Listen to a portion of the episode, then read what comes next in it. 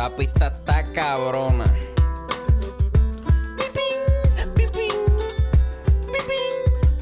Mira, acorde y rima, acorde y rima, acorde y rima, acorde y rima.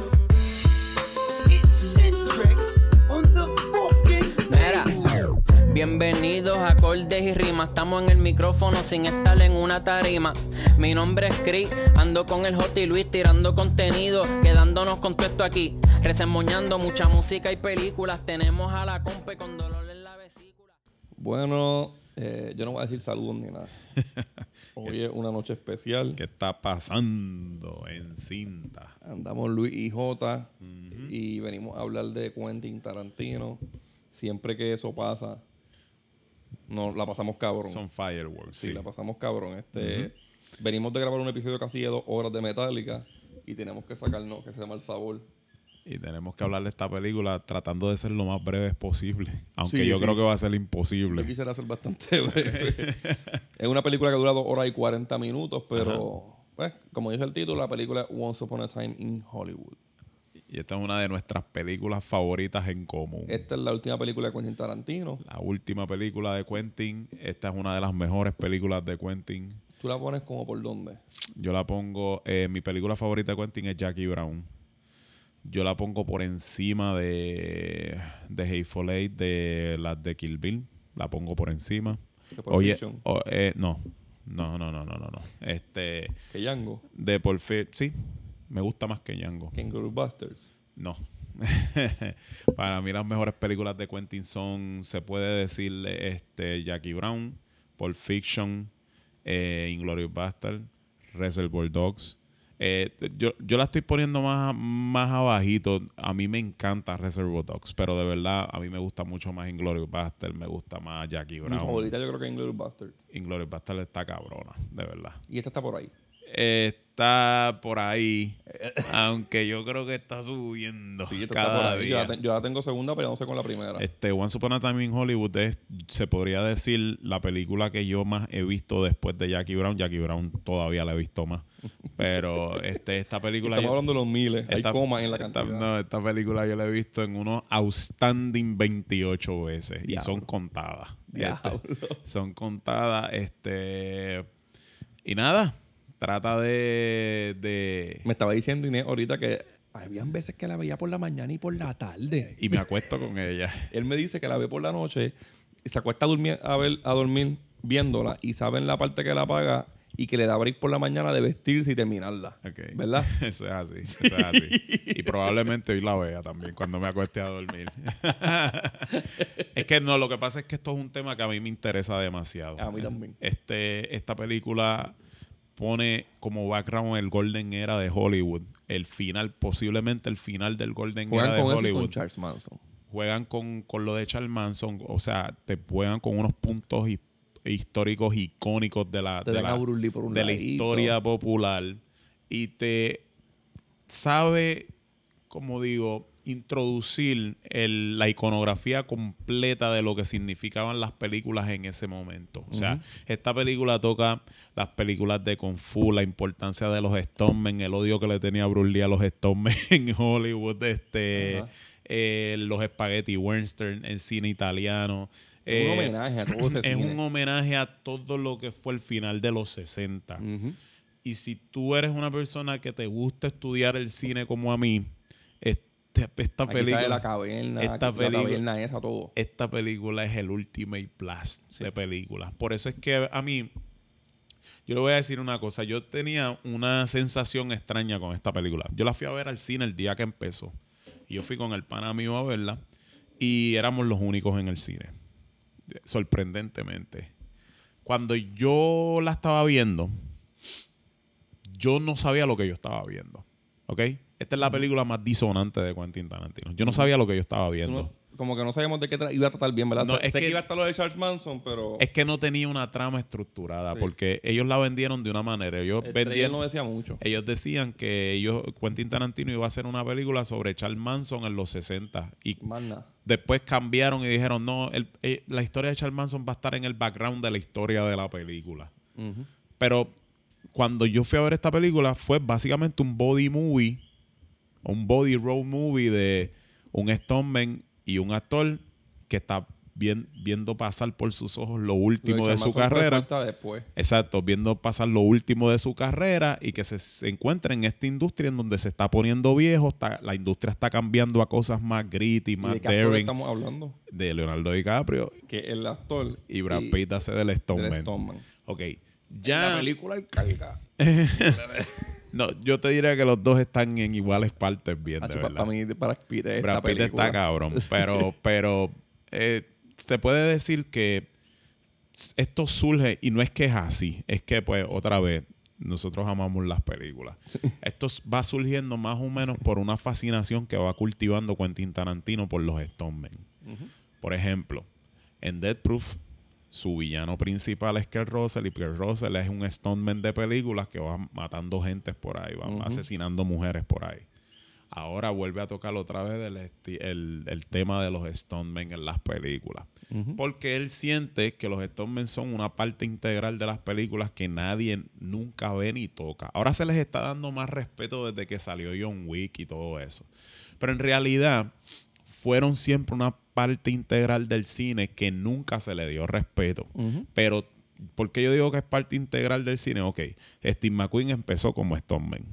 Burt Reynolds empezó como Stoneman.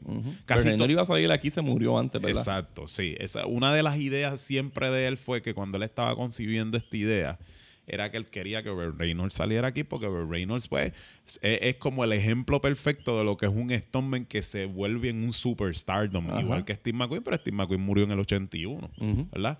So, esta película es para gente que los vieron a ellos, que vieron su fama o que cría, o se criaron viendo en sus casas todas estas películas con las que los viejos bombardeaban a uno y a la misma vez te va dando un insight sobre lo que es la industria y cómo iba desmereciendo cuáles las decisiones que se tomaban con el Cuando, pasar de cuando los tu tiempos. cuerpo cambiaba. Exacto, y como una estrella se ve enfrentando en esa, situa- en esa situación de en su carrera, sin dejar de ser un comedy film de dos panas que están jangueando por ahí, ¿verdad? Retirado jodiendo. Y te están hablando de muchas de, las, de los points of view que habían en esa área y a ti te da el break para compararlos con los puntos de vista de esta época. Ajá, ajá.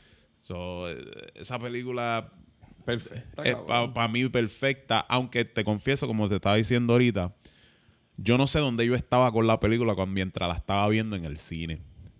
Porque todo lo que veía me gustaba, todo el diálogo me encantaba, como siempre. Eso es en una película de Quentin Tarantino, el diálogo es lo mejor. Ahí no, Las líneas de Brad Pitt en esta película todas son bien no, buenas. cabrón, y yo siento que con los años está mejor, cabrón. Sí, sí. De verdad es que está es mejor. Una peliculón. Porque de verdad, lo que es esto e Inglorious Bastard en diálogo.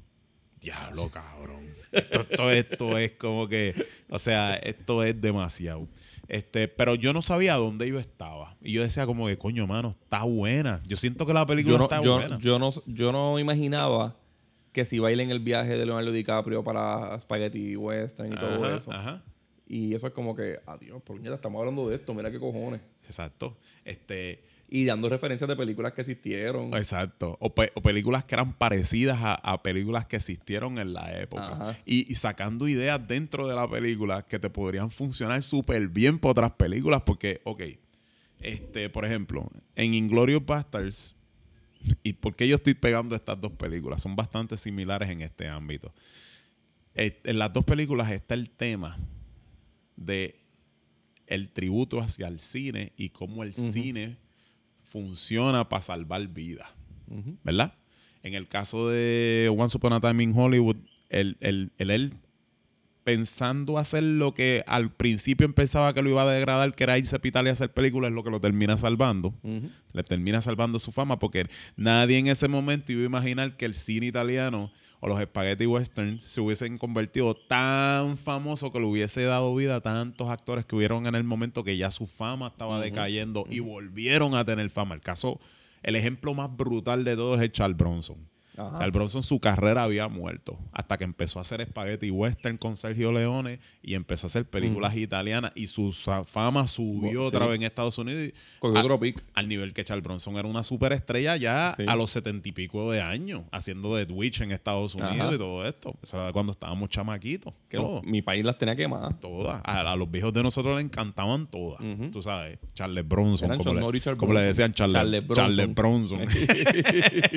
Pues es- esta película recoge de eso, pero yo la comparo con Inglorious Bastard porque, por ejemplo, el personaje de Brad Pitt, que es Aldo Rain, es un personaje que se inventaron de Segunda Guerra Mundial en un montón de películas clase B que salieron en los años 70. O sea, hay un montón de actores que han hecho de Aldo Rain.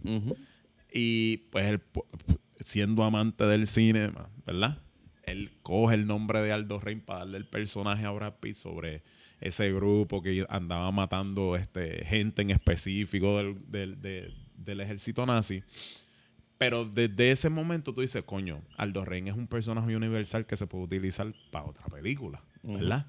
Entonces, en la mente de Quentin, yo sé que él puede estar cocinando algo. Porque ya Brad Pitt hizo de Aldo Rain, ¿verdad?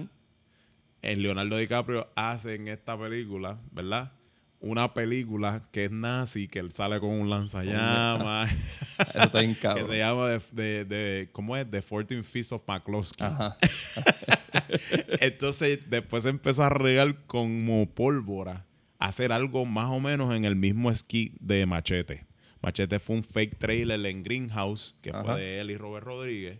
Pues, coño, si esos still que pusieron en Once Upon a Time in Hollywood de The 14 Feast of McCloskey fueron tan buenos, ¿por qué no hacemos esto una película? Se dice que están tratando de hacer algo así, ¿verdad? Cabrón, ¿tú te imaginas esa película con Leonardo DiCaprio? Con Leonardo DiCaprio. Encabronado con la- con Brad Pitt haciendo de Aldo Rain y con Landa, con. Christoph. Bien cabrón. cabrón. esa va a ser la película más taquillera, ¿eh? O sea, Queda el hijo de puta. Y meter a Dani Trejo que se joda. Exacto. So, ese es el pensamiento. Cuando yo no entendía lo que estaba viendo, de momento, pues me dio y dije, ya yo sé lo que hace este cabrón. Este cabrón hizo una película sobre elaborar ideas sobre ideas sobre ideas, haciendo lo mejor que él lleva haciendo hace un par de años, que es cogiendo momentos célebres de la historia y cambiándolas a su manera Eso está cabrón. haciendo, haciéndole justicia a esos momentos que fueron cabrón. fatales para la humanidad. Él les hace justicia a su manera y haciendo una película cabrona de todo esto. Y cómo él lo hace desde un punto de vista de levantar cejas, por ejemplo. La, la Jodió a Hitler, ¿verdad? se odió a Hitler en los Inglourious Basterds. Y aquí, aquí, aquí no matan a, a Tate. No matan a Sharon Tate, este, logran, logran salvarla de la familia Manson. Ajá. Y por ende, pues tú sabes, se, se logran salvar muchas personas y a lo mejor muchas carreras. Sí. Porque todo el mundo siempre ha acusado de- a Quentin Tarantino de que él pues favorece a los pedófilos porque él defiende a Roman Polanski. Pero la realidad del caso es que para finales de, ser- de los 60, eso que te dice la película, la realidad, Roman Polanski era el director. El director. Sí. El director. que- Esto a mí me encanta en el punto de que un director, de un, un director. Está haciendo una película que tiene que ver con otro director. Otro director. Que Sí. básicamente lo que hizo Tim Burton en Ed Wood. Lo único que el, el concepto de Tim Burton fue brutal en Ed Wood en ese sentido porque un director tan bueno que, que, que admira tanto un director tan malo, al peor director que ha habido y le hace una película. Y todas las películas de Wood fueron una mierda cabrona. Y la película sobre su vida tuvo 10 nominaciones al Oscar.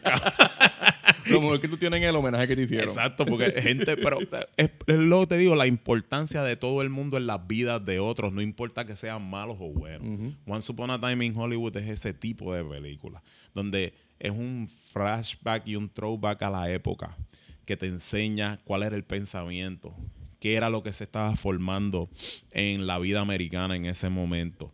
Y dejar de estar en la historia universal de una persona que se está poniendo vieja, que no encuentra rumbo en su vida, y otra persona que ya pasó por ese espectro, pero no le importa, que es el personaje de, de Brad Pitt. Ajá.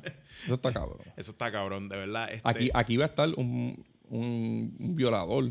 Exacto. Esto iba a ser con Harvey Weinstein como eran las anteriores. Pero explotó el bochinche y lo sacó. Exacto.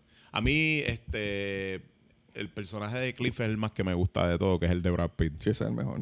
Porque a través del personaje de él, él pudo contar un montón de leyendas que hay en Hollywood. Por ejemplo, este, la leyenda de- del, el- del odio desmedido que le tenía Bruce Lee a los Stonemen. Ujú. Yo soy súper fanático de Bruce Lee. Nivel, nivel fanático enfermizo Ajá. de Bruce Lee. Pero yo siempre he escuchado ese rumor de que Bruce Lee no le po- no, simple y sencillamente no podía bajarle a la técnica de él. Y todos los Stonemen lo odiaban trabajar con Bruce Ajá. Lee. O sea, Bruce Lee le partió el cuello a Jackie Chan en Enter the Dragon. Y eso es verdad. Eso lo dice el mismo Sí. Jackie Chan. Sí. Y Jackie Chan es tan humilde y tan buena gente que él dice, ah, pero fue que a lo mejor, viste, yo, yo empujé también a que le hiciera eso. No, cabrón. Te partió el cuello por abusar. Ajá, porque uno era un cabrón. Porque era un cabrón. Y Lee. ahí me encojonó que cuando salió esta película, la hija de Bruce Lee se encojonó, ¿verdad? Porque lo pusieron de una manera y que él no era. Y de Aquino Santos, pero pues está bien, ellos, ellos se van a encojonar, porque Pero imagínate. para mí, esa parte que mucha gente dice que ni la debieron poner en la película, le da una fuerza bien hija de puta al Pues final. Claro, claro, porque esa, esa escena es, es todo en la película. Esa Sí, escena, esa escena es la que construye el carácter de Cliff a ser el héroe de la película. Exacto. Tú tienes un héroe que es de embuste, que es Leonardo DiCaprio. Ese es el héroe que está en las películas, que ya no hay cojones. Es la pues, cara. Pero simple, pero tú sabes que en su vida real Aquí él no sale es el así. Pacino también. Ahí, en una de las mejores escenas que ha hecho Al Pacino. down goes you, down goes your career. Eh, hablando de él también, cabrón. Exacto. Pero tú tienes a un héroe de embuste, que es Leonardo DiCaprio, ¿verdad? Y eso es lo que él presenta, la dualidad de lo que es una película y lo que es la vida real. Y tú tienes un héroe de verdad que es al que todo el mundo ha pateado, pero es el que en vida real tiene los cojones para hacer lo, que, lo que se tiene que hacer, lo que tú ves en las películas y alabas que hacen todas las estrellas de acción, él lo hace en la vida real, él tiene los cojones para hacerlo en la vida real.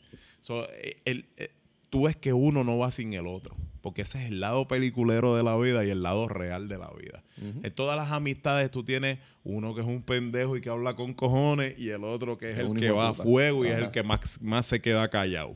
Pero es el que termina defendiendo al otro. Uno no es otro sin él. Y esto, la película lo presenta de una manera hermosa, porque es a través del diálogo. No le bajan a eso. No está le va. cabrón. ¿Qué pasa? Cliff sobrevive una pelea con Bruce Lee y le mete las manos en la pelea. Eso es muy un key element para la película. Demasiado importante. Demasiado importante. Después, pues, a través del personaje de Cliff, ponen a los miembros de la secta de Charles Manson como lo que Ahí realmente está, son. ahí está Dakota Fanning, ¿verdad? Ajá, como lo que realmente son unos pendejos. Y, este, este, Austin Butler, que hizo de Elvis. Sí. Este, Sí, sí, es verdad. O sea, eh, eh, los pone como lo que realmente son, una trulla de pendejos De- que lo que andan es persiguiendo otro pendejo más. La escena del carro, cabrón, yo la vi en el cine y yo me paré de la emoción. la de y, que le explotan la goma. y, y, y, y que él la dijo, cámbiala, cabrón, y no me voy a ir de aquí hasta que la La cambie. explotaste en la cambia, La cabrón. cambia, cabrón. No, pero me está sangrando. Déjala que sangre, olvídate de eso. ¿Y tú qué vas a hacer, canto de cabrón? Hacho, no, es que la gente no vio el crecimiento en la película de, del, de la hijeputería que tenía Brad Pitt y del, del Don't Give a Fuck que tenía, del No Fox Given que tenía por actitud él. E- eso que iba así. y la toba siempre, Eso es cabrón. así. Entonces, contamos un poquito la trama. Claro. Ok, la película empieza basada en el Hollywood del 69 con Rick Dalton, que es DiCaprio. y Que es un excelente nombre para una estrella de acción. y pues él era estrella en una serie de los 50 que se llamaba Bounty Law. Este, pues él ya tiene miedo a que la, a que la carrera se- ya está bajando. Porque pues ya, ya tiene par de años, ha cogido par de libritas. Y es más o menos lo que quizás a él le está pasando, pero él todavía es una persona interesante para Hollywood. Ya no está tan bonito como antes. Ajá. O sea, Pero le ha podido sacar el provecho a eso. ¿Cómo? Tirándose chamaquita. Eso es así. Esa es la fuente de la juventud de él. Este, el agente del Marvin Schwartz, que es Al Pacino, le recomienda hacer spaghetti, spaghetti western en Italy. Exacto. Antes de que se lo traga la vorágine de Hollywood. ¿Y cuál es la vorágine de Hollywood? Ok. En ese momento era. Estaba famoso Batman y Robin. Y las series como, como este FBI, Ajá. y muchas otras más. La dinámica era que, fíjense, nosotros estamos volviendo a una especie de era de los 50. Ahora mismo lo que está pegado son las series de televisión. Eso era lo que estaba pegado en ese momento. Las series de televisión, las películas no tanto, pero las series de televisión era lo más que vendía. Bounty Law es basado en Wanted Dead or Alive de Steve McQueen. Esa fue la primera serie donde salía Steve McQueen, que la hacía de un bounty hunter. Este, él está aconsejando eso porque él está pudiendo ver el futuro. Y él ve, él percibe que las series van a acabar y las películas clean cut de vaqueros de Estados Unidos en el momento iban a ver mal. Porque estaban saliendo materiales nuevos desde Europa en donde hacían que la experiencia se viera más real sin él mencionar nombres, pues si a ti te gustan las películas, tú sabes que es lo que está hablando desde el momento en que empieza a salir Sergio Leone, Sergio Corbucci, este, todos los directores que estaban haciendo películas que eran localizadas en Europa, donde se metían actores en donde ya su fama había bajado para ellos poderle pagar pocos salarios y hacer una buena película con gente de renombre que ya están cobrando poquito. Pero nadie sabía la explosión que eso iba a tener y lo tuvo. Entonces, en el momento en que eso todavía no estaba pasando, pero estaba empezando a pasar, había muchos actores que se resistían al cambio, porque decían que eso era terminar su carrera. Sí. Pero habían otros que eran jóvenes como Clint Eastwood, que no tenían carrera en el momento en que él hacía Rawhide, que era otra serie, y decidieron decir, bueno, vamos para allá a tratar porque aquí no me están contratando en ningún lado. ¿verdad? Y se fue para Italia. Y en Italia hizo A Fistful of Dollars con Sergio Leone, que era un remake de Yojimbo, de Kurosawa. ¿Qué pasa? Que se va a Estados Unidos, pasa un año, nadie lo contrata. Y vuelve a los dos años y Sergio Leone lo llama y le dijo, tenemos que hacer la dos porque esto ha sido un palo muy cabrón. Y él le dice, un palo, pero si esto ni ha venido aquí. Yo no sé ni lo que está pasando, yo me estoy muriendo de hambre aquí. ajá. No, cabrón, tú tienes que venir mañana para acá porque mañana empezamos a filmar. Y entonces mañana le vas a hacer dub en inglés a la otra película Ey, al diablo. para entonces zumbarla para Estados Unidos. ajá. Está bien. Llega el aeropuerto repleto de miles de personas.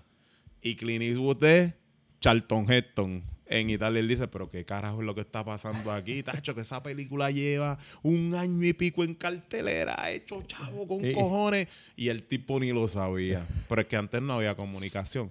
Eso es lo que relata esta película como había total disonancia de lo que pasaba allá con lo que pasaba acá, los actores americanos pensaban que el único mercado que había en el mundo era el mercado de Estados Unidos, Ajá. ¿verdad? Maybe el mercado high class que era más o menos de Ingmar Bergman y otros directores, ¿verdad? Que, que estaban en, en Billy Wilder y eso, en, en el extranjero, en que hacían películas que eran de más envergadura, pero se concebían como películas extranjeras de caché. Y entonces, pues, eso sí de ellos sabían, pero no esas películas clase B que se estaban haciendo por los directores emergentes que estaban saliendo jovencitos y haciendo. Ajá. Y, el- y, y eso la película lo proyecta bien, porque tú lo ves en, en ese lapsus de tiempo en donde esto está saliendo Ya ahí contaste la mitad de la película. y ese Eso es lo que trata Rick Dalton. y ese productor cree en eso. Ajá. Pero en donde básicamente le está diciendo en la mesa, cabrón, no te dejes atrapar por el tiempo. Esto va a ser así. Te van a llamar para FBI, después te van a llamar para Batman y Robin. Ajá. Empiezas a ser de malo, de malo, de malo. Te llama, ya te llamaron para otra serie de vaqueros donde vas a ser el malo. Ya no vas a ser el bueno, cabrón. Eres malo, cabrón. Así que él, él le decía, termina aquí de malo y tu carrera se va a hundir. O vete para allá y sigue siendo el bueno. Ujú. Y vamos a ver después cómo nos va aquí. Él lo empieza a ver como una posibilidad que odia, bien cabrón. Que él empieza a llorar Sí, y no le, quiere, no quiere. él le da una perreta porque las mejores perretas las tiene Leonardo Bien cabrón cuando no le sale la parte de la película. Que hasta el nene se jode, ¿verdad? Cuando empieza a llorar, esa es mi escena favorita en la película. cuando empieza a llorar en el parque. Pero después le sale bien cabrona. He told me the goddamn truth, old buddy. I'm officially a has-been. Pues lo más tripioso es que ya ellos están retirados como quien dice y Brad Pitt es el chofer de, de Rick Dalton porque Rick Dalton tiene problemas de... Y porque él le gusta estar con él, Le porque gusta, es su gusta. pana. Él, no, Sí. él no quiere, él no quiere le ni gusta- cobrarle. Le gusta estar cerca del rockstar, pero no ser el rockstar. Eso está súper bien. Y además porque ya él no lo cogen en el cine porque él ha tenido otros problemitas y otros bochinches Sí. en donde nadie lo quiere contratar. Entonces, pues él, él, él supuestamente mató a su esposa. Eso es lo que se dice. Ajá. Lo que Y- se casi se confirma que sí, la mató. sí. Este. A mí me gusta que enseñan un poquito a Roman Polanski cuando, cuando se ven llegando a la casa, ¿verdad? Se ve Sí. que está guiando Roman Polanski, Ujú. Pero no te enseñan casi ni la cara ni nada. Sí, te lo enseñan cuando sale al balcón a desayunar con Y el se parece, perro. ¿verdad? Se parece. Y, el lo- Charles Manson que sale un, un segundo también se parece. Bien cabrón. Y tiene los ojos como muertos, negros Sí, completos. Yo le di pausa y yo, diablo, se ve cabrón. Se ve bien cabrón, este. Y como puso la figura de Polanski siendo un genio genial que siempre estaba en fiestas, bien influencer, porque eso era la realidad. Y, y- ajá, y porque realmente mientras pasó esa masacre, él estaba en una fiesta en Londres. Ujú.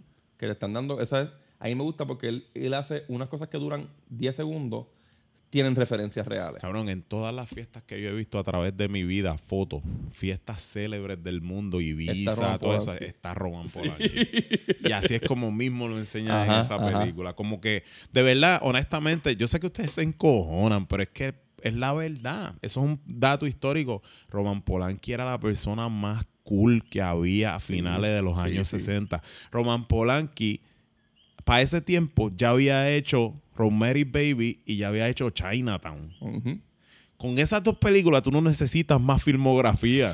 Se te para el carajo. Y sin cabrón. embargo tiene filmografía y está bien yo, cabrón. yo casi todos los días hablo de Carnage, cabrón. cabrón. O sea, eh, Yo se la estaba hablando los otros días, ayer a Chris, y él me dijo, cabrón, ya tú me contaste esa película, la vi, está bien cabrona, y me la estás contando ahora y la quiero volver a ver. quiero volver a ver.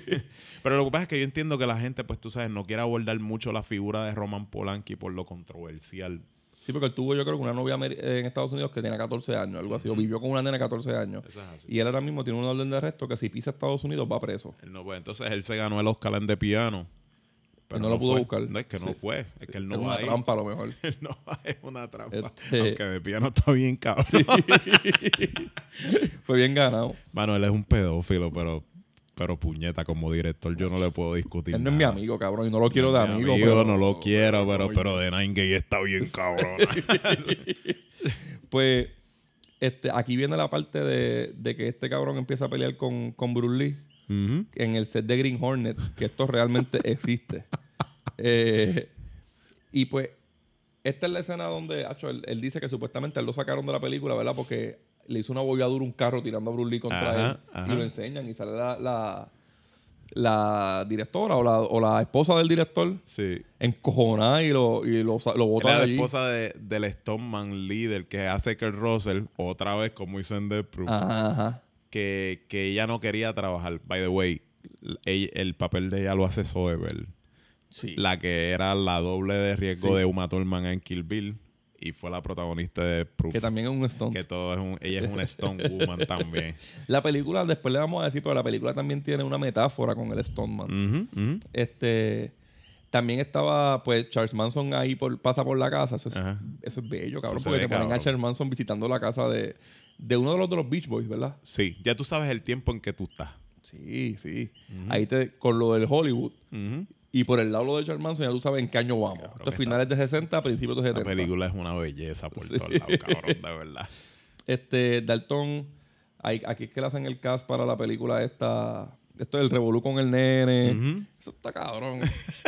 y cuando le sale la escena queda súper puta. perfecta, porque él siente que está tan hundido en su alcoholismo y en su depresión porque ya no está consiguiendo buenos papeles, en que pues decide que no, tú sabes, no, no tiene por qué dar el máximo hasta que tiene la conversación con la chamaquita.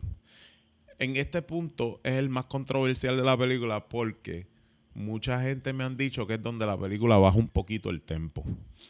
Yo siento que no.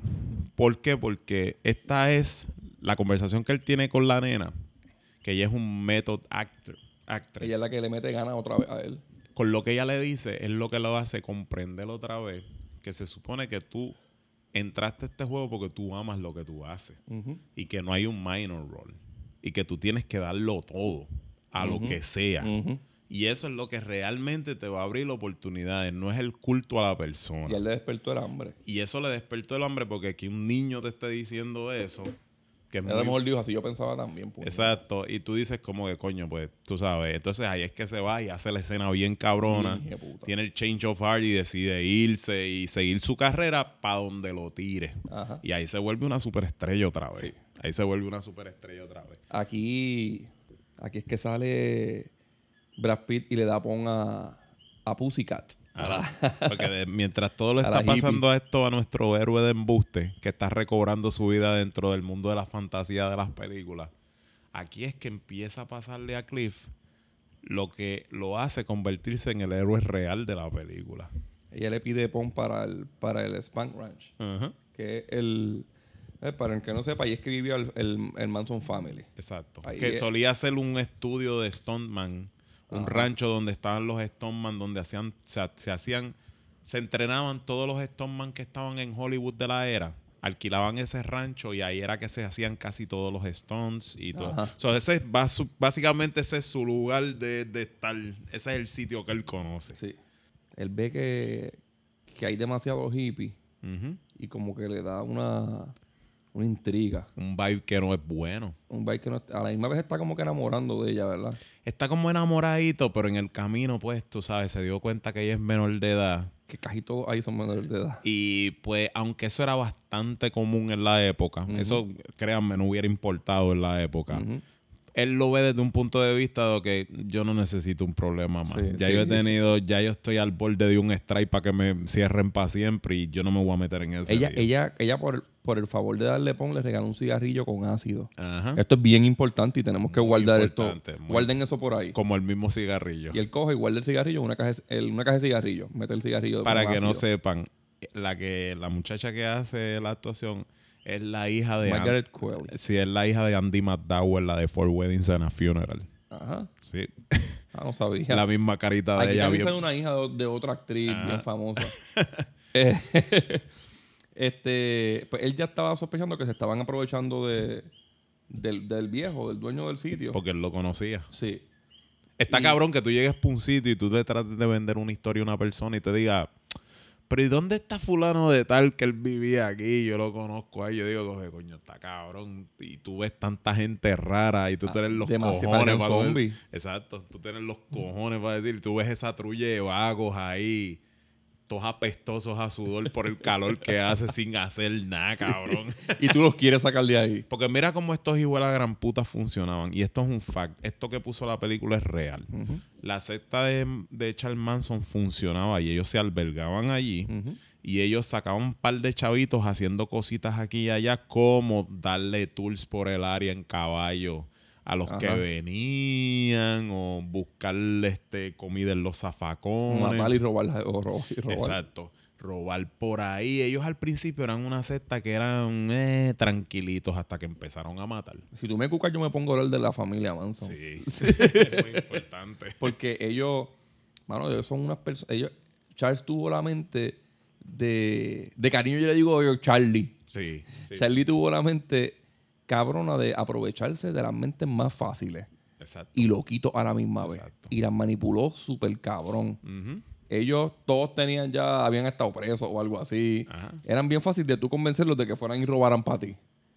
Que en la época era bien fácil porque en la época estaban ocurriendo muchos sucesos que se iban a convertir en la historia moderna, que iba a definir el mundo. Y entonces es una época en donde es más fácil porque tú puedes tener varios discursos sobre par de puntos en específico y así tú puedes manipular las mentes mejor. Ajá. Si tú eres un líder carismático, y Charles Manson era un líder carismático. Ellas, pensa- ellas pensaban, dos de ellas pensaban que él era Jesucristo. Ujú.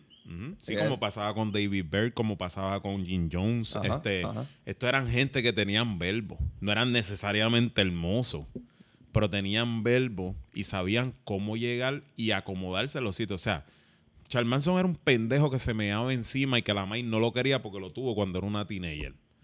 Y todo el mundo le daba una pela y lo violó. salió así. Él, él vivió como en 60 casas. Y todo el mundo le dio una pela y lo violó desde que era chamaquito. Y vio a Mike como con 300 más padrastros. Exacto, hasta que empezó a robar carro y empezó a tener misdemeanor. Charmanson se cagaba encima hasta, hasta yo creo que a los 15 años. Se meaba encima, que yo creo que como hasta los 16, porque él no sabía que uno tenía que ir a hacer sus necesidades. Sin embargo, este tipo de la noche a la mañana se convierte en una persona tan influyente que él logra hacer amistades con los Beach Boys. Él con- hacía música, él sacó hacía disco. música, él sacó disco, él compuso música. Ajá. Y él llegó a regodearse entre, entre, par- grandes. par de Sí, cantantes sí. grandes con Sí, cojones. se le han hecho covers a su música. Exacto. Que es una mierda. Un tipo que se meó encima hasta los Ah. 16 años. Y no es Gigi Allen. Y, no es J.J. Allen. No lo hace con un propósito. Es porque él lo, él lo hacía por desconocimiento. Ajá.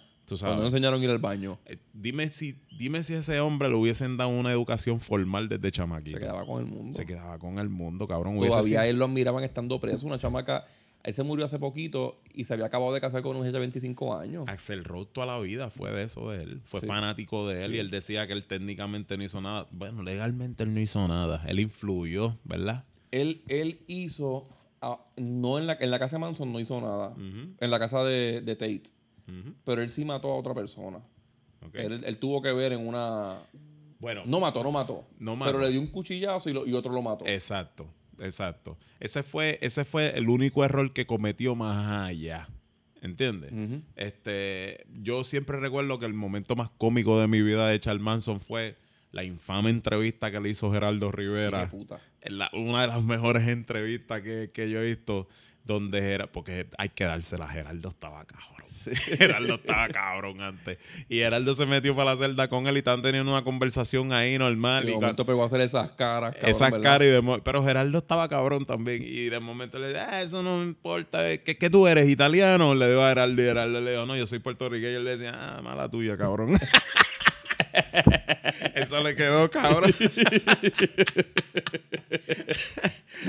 Pues no tenemos una vida tan diferente. exacto ah, mala tuya cabrón coño de verdad me das pena también igual que no te voy a llorar no te voy a llorar Pues Brad Pitt este, se pone a hablar con el viejo que está casi quedándose ciego. Y él le dice que, que está bien, que, que le den su sopa, que quiere dormir. a ti se lo está chichando Ajá, eh, chingón, No le que- importa. Si no, ¿qué vamos a hacer? No voy a chingar, me voy ¿Qué voy a a hacer? Me voy a quedar solo, nadie me va a atender, por lo menos aquí tengo compañía. Y ellos realmente no le estaban haciendo nada a él. Ellos simplemente estaban abusando de quedarse ahí, de todo eso. Chapeándole.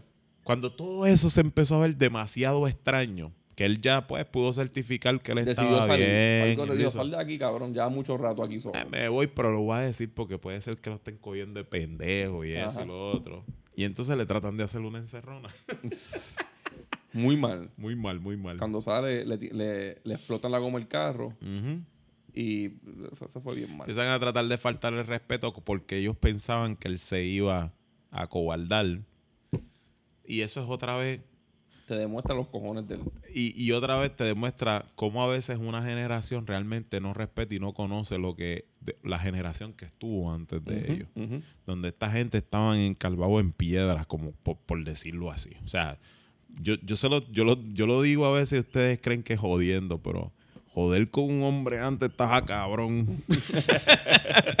o sea, El cabrón lo coge y lo obliga a ponerle los, la hom- goma. los hombres se han apendejado sí, bastante a través de los años porque antes a mi usted- tiempo eran dos intercambios de palabras y la, la bofeta. y, dos, y dos o tres puños Sí. y, y eso era y, y los que pasaron hace tres o cuatro generaciones antes de nosotros decían de lo que pendejos son estos yo me encerré con un cabrón con un mocho amarrado del pie en un sitio. O sea yo he, yo he escuchado historias pero historias de, de- de mi papá, de, mi, de, de nuestros abuelos, que nos han hecho de cómo dos viejos se metieron por qué sé yo, por un refresco y se entraron a apuñalar por un camino Sí, entero. sí, sí.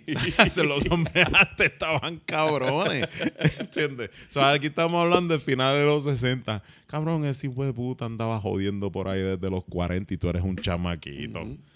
Esto no es lo es mismo. como si su cabrón. Esta- Exacto. No le va a ganar. El Esto- cabrón este lleva toda la vida jodiendo. Esto no es lo mismo, cabrón. Pues cabrón ahí le dio una pela hija de puta y lo puso a cambiarle la, y lo puso a cambiarle la goma. Se la cambió a toda esta como que ellos están bien pompeados porque Tex está dando la vuelta, ¿verdad? Yo creo que está dando ronda en caballo. Ajá. Él era el, él era el más bravo, él era el que. Protegía. realmente, este es el hijo de puta. El hijo de puta. En la historia verdadera del, del, Ma- del Manson Family, Ajá.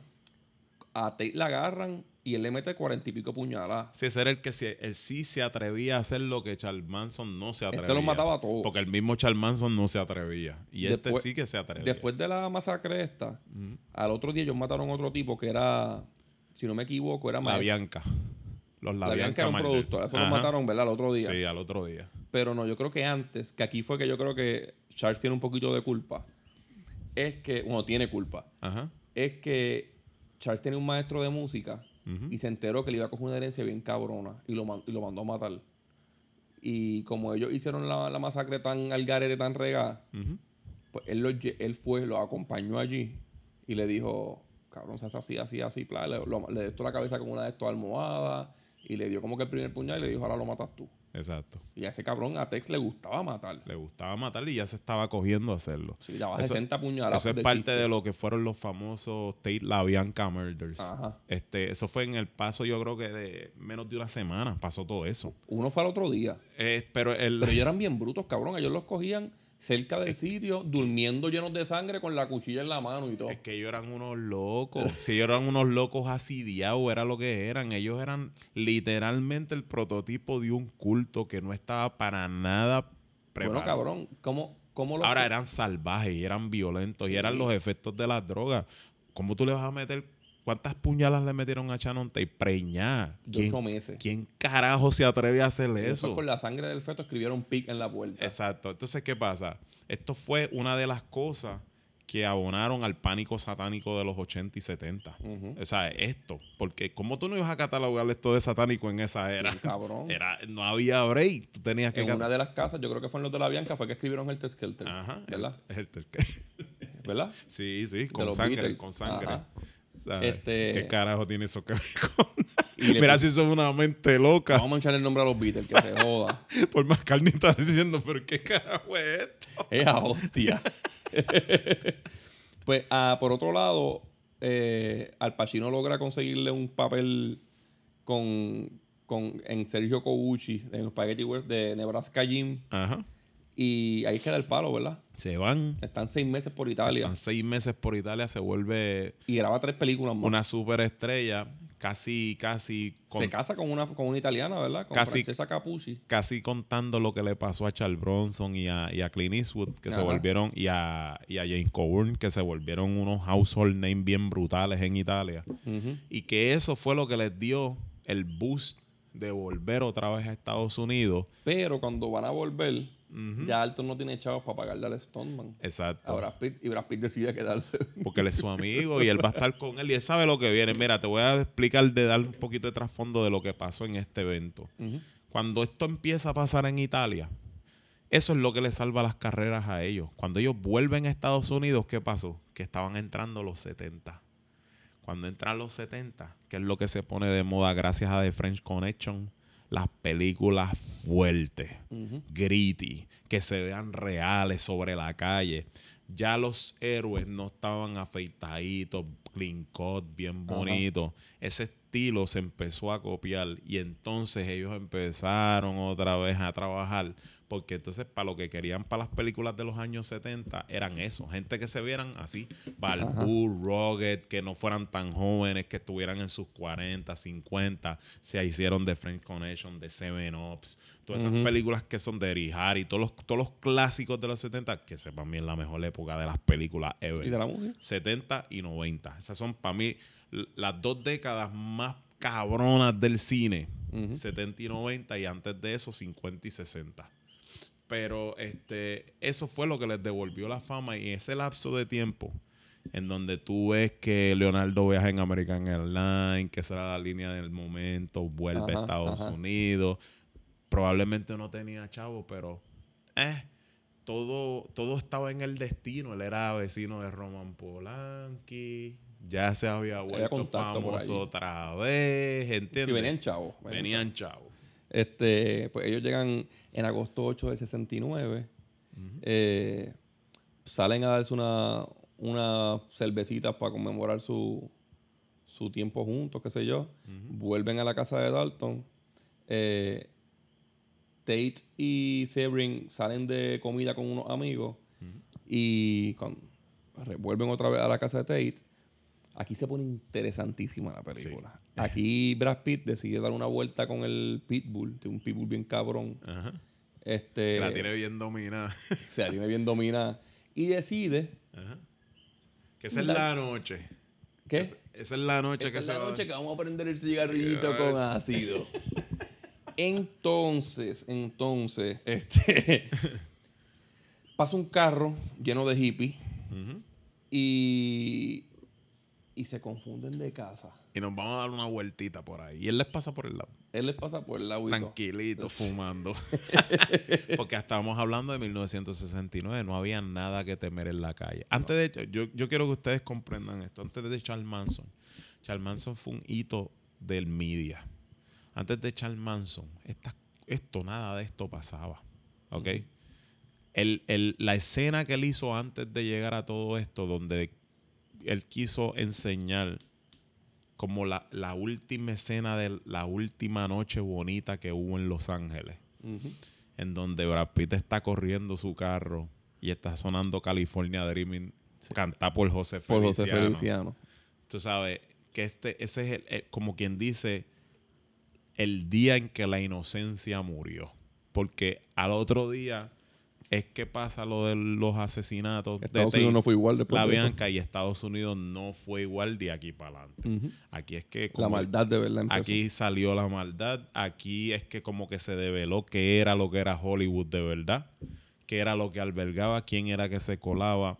Y el media empezó a interesarse por estas historias porque era lo que le daba rating. O sea, las historias de pánico satánico, de sectas, de culto. Antes los cultos eran cosas que la gente veía por ahí y decía como que, ah, esos son unos locos. Estos años estaba el Exorcista, ¿verdad? cuenta", y- exacto.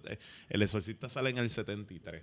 Ajá. Pero si te fijas, después de Charles Manson es que empieza todo. Charles Manson empieza, después de Charles Manson viene la secta de David Byrd, viene el templo del pueblo, después viene lo de este Jim Jones. de todo, ahí es, pues, vuelvo y te digo, ¿quién no quita que eso no estuviera pasando hace años ya? Claro. Estaba pasando, pero lo que pasa es que lo, lo que Charles Manson dio para el media fue lo que cambió al mundo. Él mató, él mató a la mujer de un director con ocho meses de embarazo. No, y que, y que el director lo tiró a matar también, porque Roman Polanski cuando descubrió dónde él estaba tuvo un altercado que le entró a tiro a dos o tres miembros. O sea, Ajá, esto es muy película, esto Sí. es muy película. De- ellos sabían que de eso iba a haber una Pero el, película. pero el mundo cambió, yo pienso que más en el media. El media vio que lo que daba el rating era el morbo. ¿verdad? Y Quentin Tarantino sabe, ¿verdad? Que ese morbo es lo que le da la fama a él. Y por eso es que él se ha, ha hecho estas fantasías de películas, desde Inglorious Bastard, Django, en donde este lo, cambia los finales de sucesos históricos reales y los pone a su manera. Porque aquí se supone que los hippies llegan a casa de Tate, Matan brincan la verja, abren las ventanas para que se metan todos y empiezan a secuestrar personas. Había uno en la sala, este, como, como, como había una fiesta, Ajá. Ellos nunca se equivocaron de casa. Ajá. Ellos no se equivocaron de casa. Ellos entran en una, al cuarto y una de ellas piensa que es una invitada y como que sonríe con ella y todo. Ajá. Y al último terminan amarrándolo en el medio de la sala. Este, él siempre se puso medio guapo, Tex. eh, este, ajá, y Tex rápido mata el primero. Y ese, ese está amarrado a ella, a Tate. Ajá. Y otra se escapa y la cogen afuera y la matan también. Que todos Susan- eran super millonarios. Susan Atkins es una de ellas que desde que entró estaba nerviosa y ellos la mandaron a que hiciera guardia afuera. Vamos a conectar esto, cabrón. Cuando la casa llega a. Sin querer se confunde el carro de los, de los hippies y llega a la casa de, de Rick Dalton. Ellos están subiendo una cuestita. Y de momento, la casa de Susan Atkins en la película dice: Espérate que se me quedaron las llaves, ¿verdad? Porque esa era la que estaba dudosa. Ajá. Ella va al carro, se monta y se va para el Mira si carajo. eran pendejos, que los coge pendejos ahí mismo. Se monta y se va para el carajo. Ajá. ¿Quién es ella en vida real? Ajá. La, la hija de Uma Thurman. Eso es así. Y Uma Thurman Y de Ethan Hawke. Ajá. y Tarantino tuvo O sea, Uma Thurman tuvo una guerra con Tarantino supuestamente por acoso, ¿verdad? por Kill Bill, porque ella, a nombre de Harvey Weinstein, decía que él la obligaba a pasar por muchas peripecias durante el set de Kill Bill, siendo la más famosa, la escena que están filmando con el carro, que él, bueno, no es que él lo obligó, pero ella, es que yo, yo no entiendo a Uma mucho en esta parte aquí, pero Uma Thurman dice que ella, que Quentin tenía un poder de convencimiento por lo genio que es para hacer películas. Y él como que sort of la manipuló a que chocar el carro de verdad. Y ella tuvo un accidente que ya se partió el cuello. Ujú. En una Ella escena. la pasó mal en esa película. Allá le dieron también con la bola esa de puya. Yo- y yo- le rompieron costillas. Yo vi el making of y ella hace un golpe bastante duro, pero el primero que se ve buscando a socorrerle es Quentin. Ajá. Que se le tira encima, la saca, este... Porque lo que se- el vibe que había de entre ellos dos desde ese momento era que ellos tenían una amistad bien cabrona. Inclusive, Uma Thurman desarrolló la idea de Kill Bill con, con Quentin Tarantino desde Pulp Fiction.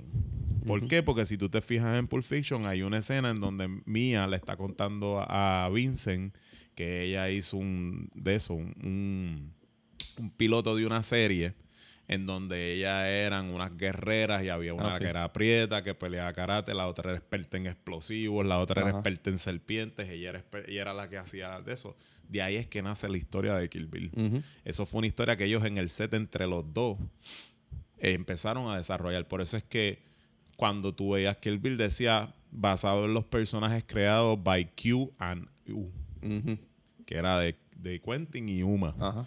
So, el que después ya saliera haciendo esas revelaciones a mí me estuvo bien extraño porque el vibe que siempre hubo fue que ellos eran bien amigos. Entonces, pasa esto que Esto es como que la muestra de que ya arreglaron. ellos arreglaron porque sale la hija de Uma este Thurman. te voy a poner a tu, a tu hija en, mi, en esta obra de arte. Y, y Tan Hawk, la, la, la hija de. Uma Thurman y Tan Hawk, que casualmente Tan Hawk no ha hecho, ni, creo que no ha hecho ninguna película con Quentin. No creo. No. Este, es que por un momento pensé que él salió en Hateful Eight, pero es Channing Tatum que sale al Ajá, final. ajá. Sí. Pues él, mira qué cabrón, él usa esta referencia de, de hacerla correr e irse en el carro Ajá. porque ella fue la que choteó.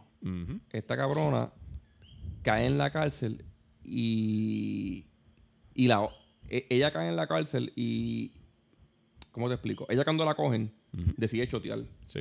y como ella no hizo nada, fue la, la guardia, pues le creen todo y ella, ella no hizo tiempo de cárcel. Que de- debía, porque ella entró a la casa y ella rompió y todo para entrar.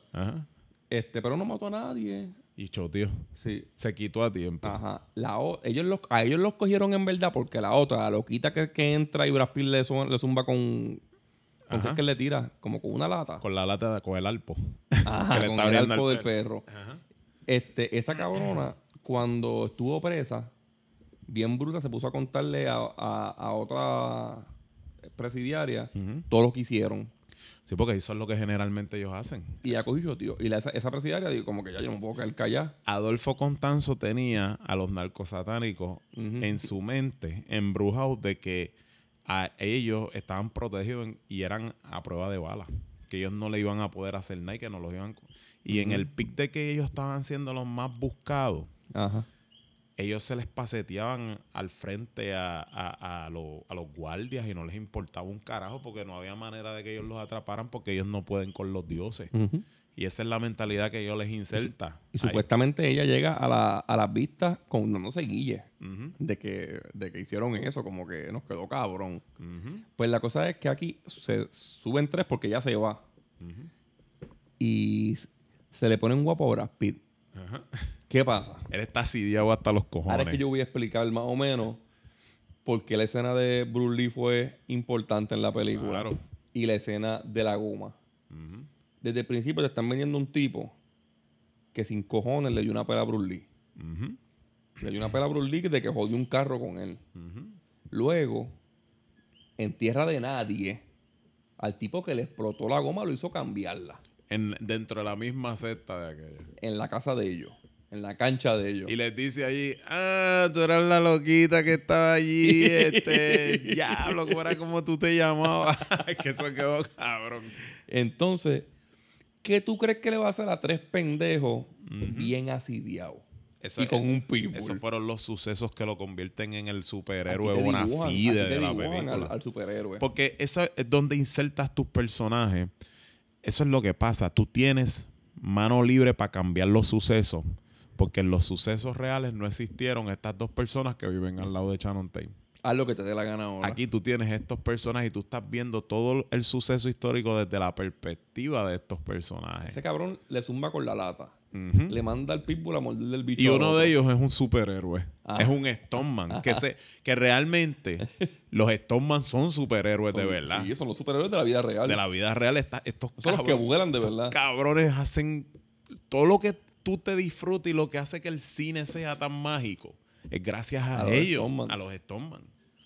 Y aquí se jode una con el perro, se jode aquella con la lata. La china empieza a gritar como una hija de puta que tú estás loca porque le metan, porque te tienen aborrecido. Mire, yo les voy a decir una cosa. Quentin Tarantino es un genio. Este es el único hombre que ideó una manera en cual él puede poner un hombre a darle una pela desastrosa a una mujer en cámara Y tú estás loco porque pase. y no vas a ser señalado por lo que acontece, ¿ok? No la tuvo tan fácil en Hateful Eight. Hateful Eight fue una cosa difícil de ver. Es que lo hizo demasiado. Lo hizo cabrón. demasiado, o sea, Pero aquí, aquí, el cambio de historia es salvando a la mujer embarazada. Exacto, ok. En Hateful Eight, en Hateful Eight, Él empieza la película dándole bofetadas. este Jennifer. Jason Lee está cogiendo una pela literal de tres horas y cuarenta y pico de minutos. Le dan de la carreta y la tumban para la nieve. el- lados. Pero Jennifer Jason Lee al final termina siendo la, la, Sí. la, la cocobroca de la película. Sí, pero en la película el- hay partes que el punchline es darle una bofeta a ella. Exacto, exacto. Pero, pero claro, eh, Quentin es inteligente y él pone dos vaqueros, un vaquero negro y un vaquero blanco y él obviamente hace que el vaquero blanco sea el abusador. Ajá. Y ahí está salvo. Ah, ¿Entiendes? obviamente, un hombre Y de el, esos blancos. y el momento de hacerlo fue en el momento en que vengo de hacer Django. Ajá, Todo me lo van a perdonar. claro. Exacto. Pues Aquí te lo van a perdonar absolutamente. aquí vienen, ajá, vienen unas tipas que realmente lo que querían era matar a una mujer embarazada. Ajá. Y se dieron con Brad Pitt asidiado y con un pitbull. Entonces, a todas estas, la mujer de DiCaprio está durmiendo y él está en la piscina con dos pepinillos en los ojos, yo- escuchando el diálogo de una película, ahora aprendi- a- memorizándose, practicando. Yo cuando, cuando leí el resumen, como que leí un resumen de la película, decía que está escuchando música, él nunca está escuchando música, él desde siempre enseñan que está practicando. Practicando. Él practicaba al principio. Aquí fue cuando él llegó.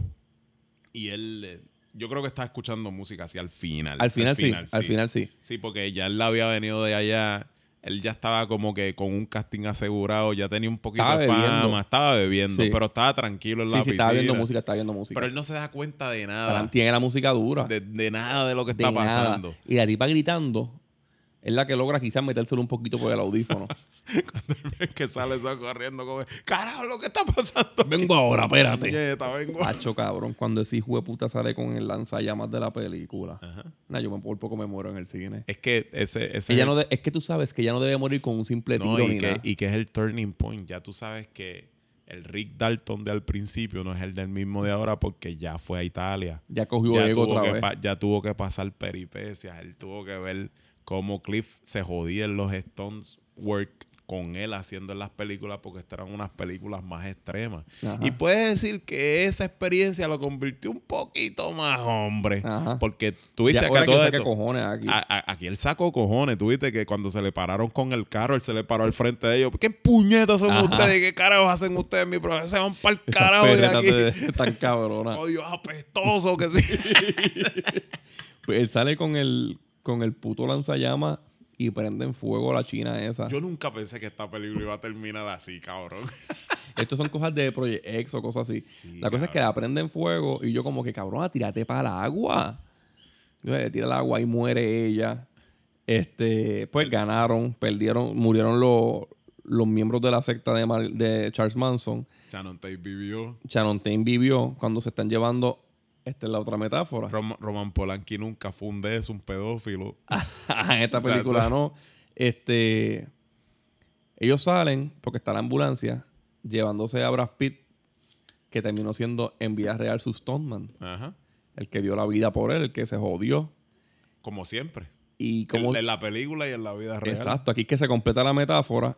Y Leonardo DiCaprio termina teniendo el logro como siempre, que siendo invitado Ajá, a casa de Roman Polanski y Sharon Tate. ajá. Eso está bien Y la, cabrón. la fama eh. siempre la va a coger otro. Eso Porque está demasiado muy bien elaborado. hay otra metáfora a- a- al principio de la película que es en el Playboy Mansion.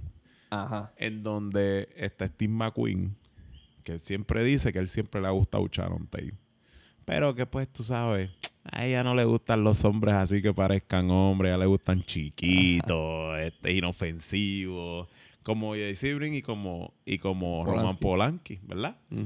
Como él le dice, I never stood a chance. Tú sabes. Lo cual te demuestra eso, ¿verdad?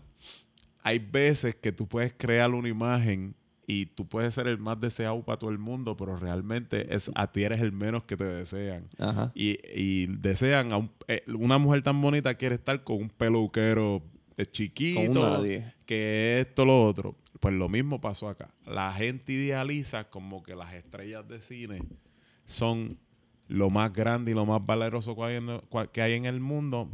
Y a lo mejor el que todo el mundo considera el perdedor y es el que don nadie, es el que termina salvando a todo el mundo. Y aún así le brinda la oportunidad al que no se la merece Ajá. que es el actor. Pero todo queda bien porque lo bueno de la película es que Leonardo DiCaprio pudo haber tenido muchas fallas, pero siempre fue un buen amigo. Y tú sabes muy bien que en el momento en que le eche para adelante, Cliff va a echar para adelante también con, con él. él. Y él no lo va a dejar atrás Sí. porque él ya lo demostró en la película. Hecho, esto es un película. esto, esto es una película demasiado Mira, no, no anunciamos ni el Patreon al principio, así que eh, Patreon a 6. este, allá estamos dándole, acabamos de tirar una reseña de Ninja Turtle de Mutant Mayhem.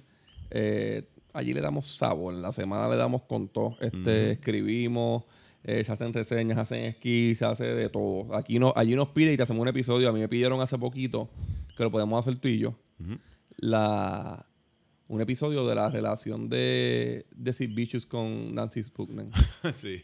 Esa es buena, cabrón. Y tienen hasta una película como Sí, un porque yo, yo tengo como 25 mil historias del Chelsea Hotel, donde Ok. ellos se murieron. Ok. Y eso, eso a mí me apasiona, toda la A mí me droga. encanta, sí, sí. Toda la droga y lo Ahí me pidieron eso y yo, esa es buena. toda la droga, homosexualidad. Ella se muere de una sobredosis, pero con un cuchillazo en el Con abdomen. un cuchillo y, y- y va- y por allí cerca está esa puta Valerie Solana y, y todo eso.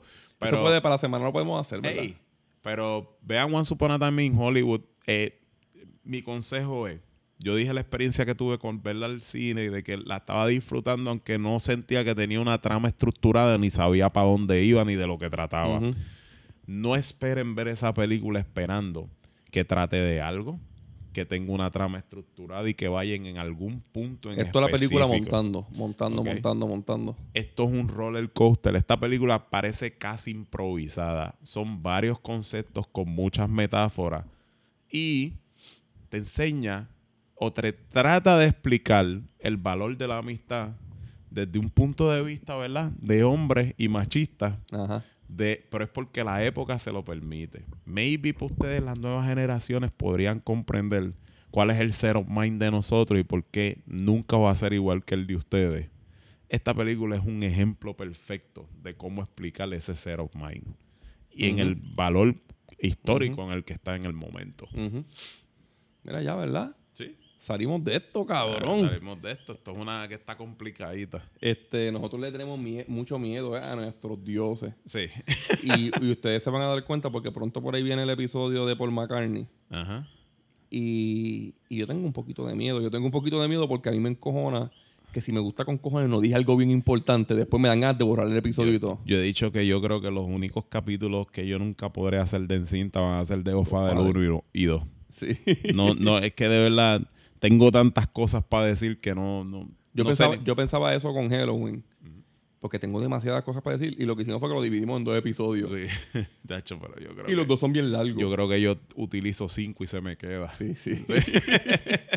Mira, este, ¿dónde te leen? Él es RON en Twitter, en Threads este, y en más ningún lado. A mí Hotax en Twitter, Acorde y Rimas Twitter y Facebook, Acorde y Rimas en Instagram y Threads, en Cinta en Twitter, Acorde y Rimas en Patreon.